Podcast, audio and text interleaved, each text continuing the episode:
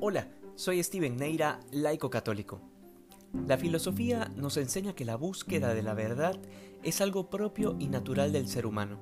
Indistintamente de si es creyente o no, de si es católico o ateo, en el fondo de su corazón siempre tendrá el anhelo de encontrar la verdad, incluso anunciando que la verdad no existe, porque esa sola afirmación es ya una pretensión de una verdad.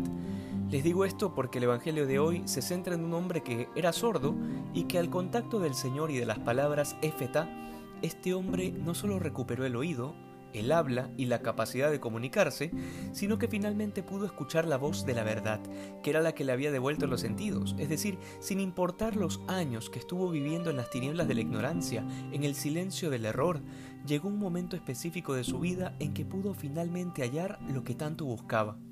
Y nuestro camino interior debería ser así, una búsqueda constante de la verdad.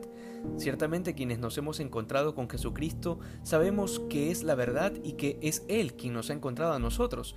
Sin embargo, eso no hace que la búsqueda termine, porque sucede aquí algo muy particular, que a pesar de saber que estamos en la verdad, eso tan solo aumenta nuestras ansias de querer adentrarnos más en ella. O al menos es lo que naturalmente debería suceder.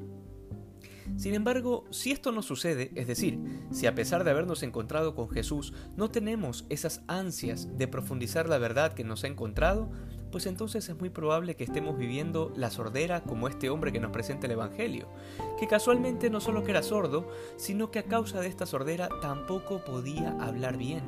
Y es exactamente lo que nos sucede cuando dejamos que se pierda ese anhelo de encontrar la verdad. Nos volvemos incapaces para comunicar la fe.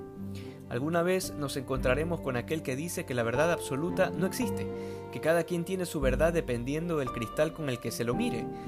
Son gente sorda a la voz de Dios, gente a la que no se le han abierto los oídos para escuchar al buen pastor que dice yo soy el camino, la verdad y la vida. Y vivir así implica tener una vida llena de pensamientos contradictorios, porque allí donde todo es verdad, nada es verdad, porque las cosas no pueden ser y no ser a la vez y en el mismo sentido un principio que sabiamente nos dejó Aristóteles, uno de los grandes filósofos de la antigua Grecia.